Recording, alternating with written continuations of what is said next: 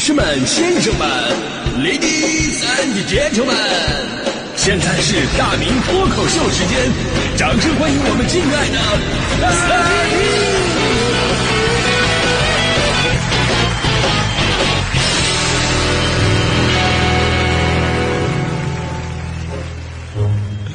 好，欢迎各位来到今天的大明脱口秀，我是大明啊。昨天呢，咱们说播音主持啊，真的是一门玄学。那今天更玄的又来了啊！咬文嚼字编辑部发布二零二三年十大语文差错，引发了网友们的热议。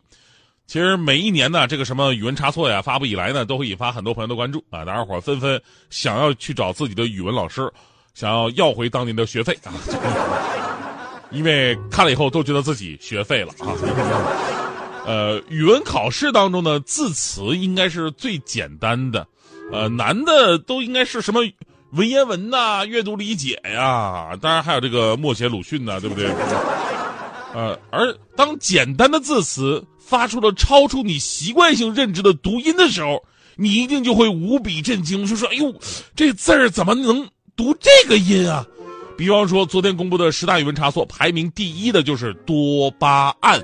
啊，多巴胺，因为很多人呢都习惯性把它读成多巴胺啊，呃，你们是不是觉得，哎呀，这也没什么，我早就知道了哈？没错，我也觉得没什么啊。其实我也觉得这届咬文嚼字这有点普通了啊，有点普通了。当然了，我们说咬文嚼字，他们每年发出的都是年度的流行热词，多巴胺呢今天提到的次数比较多，念错的概率很大，于是呢就成为了榜一大哥了。而如果我们去掉年度流行热词这个设定，就是咱们从播音员、主持人的角度出发，在我们工作当中，令我们专业人士都感到震惊、崩溃的读音。说实话，我要说出来的话，您都可能觉得我在跟您开玩笑一样。啊，我不知道有朋友们参没参加过这个我们这种播音员、主持人的普通话测试。嗯，有的行业他需要参加，比方说老师，他们也要参加普通话测试。呃，我呢是一甲，我是一甲，听不出来是吧？那这方面我藏的比较深啊，呃，普通话测试的流程啊，一般都是第一项朗读单字，第二项朗读词语，第三项呢是朗读文章，第四项讲述话题，自由发挥。就很多朋友觉得，哟，那第四项讲话题，那一定是最难的呀。其实我告诉你们，第一项单字才是最难的，真的啊，因为咱们中国汉字有一个特别神奇的现象啊，神奇，就是当它连续上下文的时候，你就能很顺的把它给读出来。但是，当单字就是以单字的形式来出现的话，你会发现，你越看你就越不认识这个字儿。哎，这才奇怪呢啊！真的就会出现这样的现象，比方说三点水加个来去的来念来，那三点水加个来去的去，嗯，念去。过了半天反应说，不对啊，应该念法啊。真的，我当年字词那一项我就错了一个地方啊，错了一个地方。唯一的一个错误，我念错一个字儿，现在说出来你们能嘲笑死我。单立人加一个牛字啊，单立人加一个牛字，我怎么看怎么不认识。我心里还想呢，普通话测试为什么要考生僻字啊？于是我念成了五，后来才反应过来，嗨，这不是贱吗？哎，所以这个故事告诉我们道理啊，就是越基础的东西就越容易犯错。所以接下来呢，我说四个词儿啊，我说四个词儿，都是咱们生活当中特别常用的，每个人都认识。所以呢，你们可以判断一下这四个词儿里边，我到底说对了几个。每个朋友可以检测一下自己，听好这四个词儿啊，我慢点说。别吱声，嗯，别吱声，啊，节骨眼儿，节骨眼儿，玫瑰，玫瑰。一场大雨，一场大雨，啊，就这四个词儿啊，你们猜猜我说对了几个？别吱声啊，节骨眼儿，玫瑰，一场大雨。我跟你说啊，就是如果能找出一个错误的话呢，就说明你的语文已经学的不错。你要能找出两个，你就碾压大敌。我公布一下正确答案吧啊，这刚才那四个词儿我全都说错了。全错了啊！真的是，第一个就很奇葩，别吱声。这里边的“吱”，您能想象到它读“滋”吗？它的正确读音是“别滋声”。就哪怕我是播音员，我都不知道这个字是这么读的。如果有人跟我说别吱声，我一定认为他他可能说的是东北话。哦，当然东北话全貌应该是这样的：别吱声。第二个词也不是节骨眼儿，而是接骨眼儿。接读一声，读二声节的时候呢，它指的是植物枝干连接的地方，或者动物骨骼连接的地方。呃，这个好像就能跟节骨眼能联系到一起。但实际上，这个节读一声节，它比喻的是紧要的、能够起到决定性作用的时机或者环节。虽然但是咱也不知道他为什么非得读一声。还有一个咱们经常读错的就是“玫瑰”这个“瑰”字，它不读一声，也不读四声啊，而是奇葩的，它要读轻声。玫瑰啊，玫瑰，这才是玫瑰的正确的读音。玫瑰，哎呀，这个读音真的是挺不舒服的，因为你要是把这个“瑰”字突出了，瑰宝的那种感觉，玫瑰，你就感觉这个花档次特别的高，对不对？玫瑰，感觉总是很便宜，就有点像这个馒头啊，包子。这个。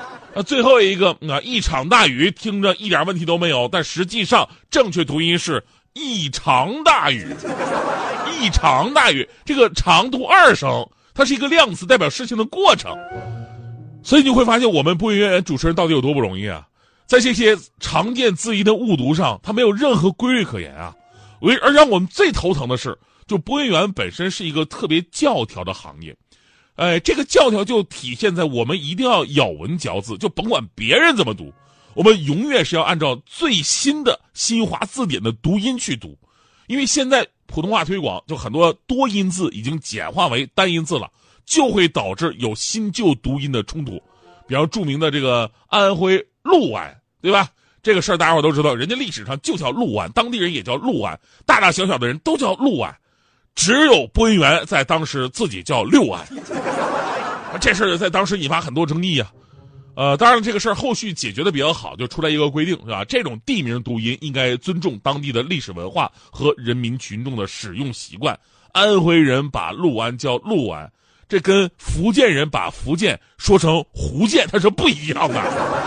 啊，福建那个确实是口音跑偏了，但是六安人家历史上哪儿的人都叫它六安。所以呢，有的时候我们做播音员、主持人的，就是在一些字词的读音上，我们就有一种与全世界为敌的感觉。呃，这次二零二三十大语文差错还有一个词儿经常用错啊，就是卡脖子啊，经常会被念成卡脖子。你别说这个词儿了，就我们生活当中啊，大多数这个卡字儿都念错了。除了卡路里、卡片之外，就剩下表达什么被夹住啊、不能活动啊、岗哨啊、控制或阻拦呢，其实都读卡。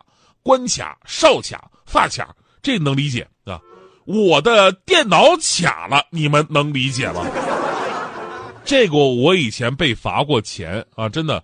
我上了这么多年网了，玩了那么多年电脑，我只听过我的电脑太卡了，我就没有听谁说过我的电脑卡了。如果真的有人跟我说我的电脑卡了，我的第一反应是他电脑掉下去被桌子和墙夹住了，对不对？而如果不是电脑是人脑的，我的脑袋卡了，听起来不就是被门夹了那么意思吗？但不好意思，你的电脑发生了就是那种啊，这这一下子一下子的，它就是你的电脑卡了。啊，当然了，我们知道这个纠正汉字读音和使用方式的重要性，在，呃，互联网时代来说呢，尤其必要，因为现在大家伙打字儿啊、说话呀，已经越来越不着调了，啊，现在很多的年轻人用这个字儿、用这个词儿很奇葩，垃圾写成辣鸡啊，看看写成康康，呃，喜欢写成稀饭，就现在最逗的什么老师报告，不说老师报告，要说成老师报告啊。叫叫，这我也不知道这词儿是为什么要有这种发音。就现在网络社会一大问题就是烂梗玩的乐此不疲，好梗他们根本听不明白。哎，所以呢，纠正语文差错呀，就是要倡导语文文字的规范使用，保护咱们中文母语的纯洁性。如果错误越来越多，标准混乱之后呢，就会扰乱到中文的正常使用。所以，我们播音员主持人呢，啊，有的时候呢，显得要与全世界为敌，但是也得提升自我，坚持正确的方向啊，把这事儿坚持下去。其实，你们知道我们最苦恼的地方在于什么呢？就字词这东西吧，它毕竟是死的。但如果涉及到人名，那个就是活的。最著名的案例就是刚才也有朋友提到了嘛，就是我我台著名的节目主持人，呃，撒贝宁老师，一直以来呢，我们都读萨四声，人家撒贝宁老师呢自己也叫自己小萨，尤其是节目啊，有有这这个非非有有个节目就非得纠正啊，有个文化人啊说这个，哎呀，这个呃小萨老师你那个音呢不读萨，应该读三声撒啊，呃，撒贝宁老师当场脸色就变了，他说难道我自己还不知道自己叫什么？其实他也知道，他那个姓吧，在姓里边应该读撒，但是在他们老家呢，平卷舌不分，小撒就总被误读成小傻，就导致他妈妈跟学校老师说：“哎呀，你干脆啊，就就别叫姓了，就叫他那个呃贝宁就行啊。”所以呢，人家以后啊，特意避开了这个容易误读的谐音误会，直接叫自己撒贝宁了。然后现在你们非得较真儿啊，让人家改回来。呃，文化是有了，但是情商显得不就低了点吗？对不对？这种情况特别的多，我就觉得咱们也不应该跟人家太较真儿，啊，跟人家朴树说不，你你就应该叫朴树啊，你这字儿在姓里边只有一种读音，他就姓朴。还有那个叶培啊，你活了这么多年，你自己不知道你那个字儿应该叫叶贝吧？这个，所以我在想，万一以后这个大这个这个字儿读音也变了啊，大不是多音字吗？它不读大了，以后单音字了，啊。他就读代啊，我就我叫代明啊，大迪呢叫戴迪，我还行啊，戴迪这个就过分了啊，因为大迪呢 is a presenter 啊，戴迪呢 is a father。